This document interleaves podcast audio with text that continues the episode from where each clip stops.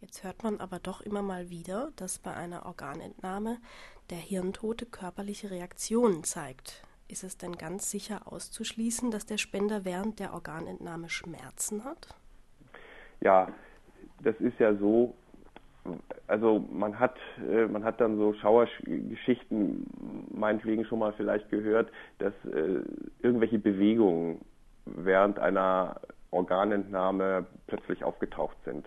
Also wenn man einen Menschen berührt und etwas kräftiger berührt, dann kann es sein, dass der Körperstamm, Arme und Beine sind da eingeschlossen, äh, dass die äh, reflexartige Bewegungen zeigen. Jeder Mensch hat ja, wenn er lebt, Reflexe und das Rückenmark an sich schließt den Reflexbogen.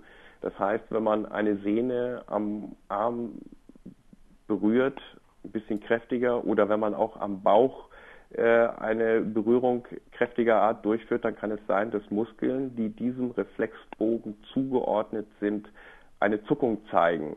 Aber das ist keine bewusste Bewegung des Patienten, sondern ist eher mit einer Reflexsituation zu vergleichen, wie sie auch Insekten vielleicht zeigen können.